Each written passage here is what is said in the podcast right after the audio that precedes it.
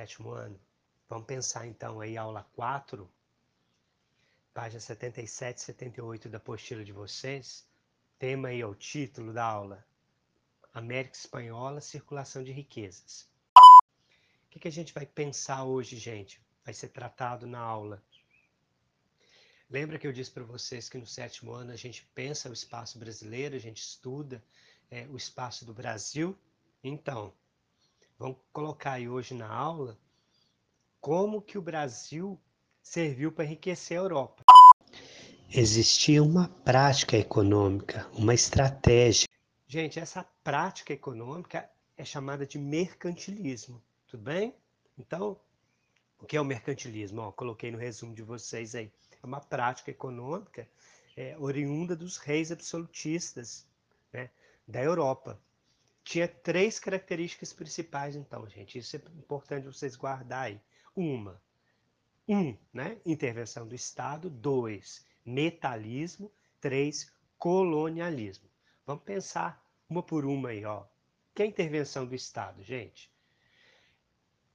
Intervenção do Estado é que o rei daquele país, da metrópole, decidia a quantidade de impostos e controlava o mercado, controlava a circulação de mercadorias, tá? Então, é, era o Estado, o governo que controlava o comércio, beleza? Então, intervenção do Estado é isso. O que é o metalismo? Tá. Que comércio que existia então, gente? O principal comércio, o principal interesse de Portugal aqui no Brasil, né, e da Espanha também, é, aqui na América Espanhola, era metais preciosos. Eles queriam levar ouro e prata, por diversos motivos que eu não vou me estender aqui, né? É um assunto mais para a história, tá? Mas eles queriam aqui ouro e prata para levar para a Europa. Eles buscavam isso e encontravam, encontraram aqui. Por isso que eles ficaram por aqui. Tudo bem? E a outra estratégia, então, é o colonialismo. O que, que seria colonialismo? Essa relação desigual que eu coloquei para vocês aí no início, né? É o pacto colonial. Que, que era esse pacto, então? Coloco aí no resumo de vocês. A colônia, no caso o Brasil, só podia fazer negócio com a metrópole. Então o Brasil não podia vender para outro país, só para Portugal. Pô, então eles compravam no preço que eles queriam, eles levavam barato, de graça, tá? Aí então Portugal levava para lá e aí Portugal revendia para o resto do mundo. Entenderam a jogada? Então, essa relação colonial extremamente perversa, exploratória, é uma forma de levar nossas riquezas. Tudo bem?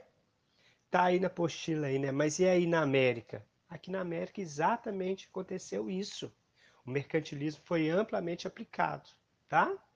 Foi o que eu coloquei para vocês aí. Na América, então, espanhola, né? Nos outros países aqui, a Espanha, né, que é espanhola, levou a prata. E aqui no Brasil, o nosso ouro enriqueceu e enriqueceu muito Portugal naquela época. Tudo bem, gente? Fechando então, importante saber que nos países da Europa podiam existir manufaturas. O que é manufatura, gente? É produtos fabricados, né? É, em máquinas, tá? Então, na Europa, eles já tinham tecidos, calçados, diversos utensílios. Eles não deixavam ter fábrica aqui. As fábricas eram só lá, tá? Justamente para eles vender para a gente aqui. Então, a estratégia deles era trazer as manufaturas e levar o nosso ouro. Pensar aí, gente, é, como isso pode ter influenciado no desenvolvimento econômico do espaço brasileiro, hein? Será que a gente não carrega essa herança desse período colonial, um atraso no desenvolvimento econômico, já vindo desde aquela época? Certamente, né? Não que justifique os nossos problemas econômicos, mas sem dúvida, sim, a gente carrega essa herança até os dias de hoje.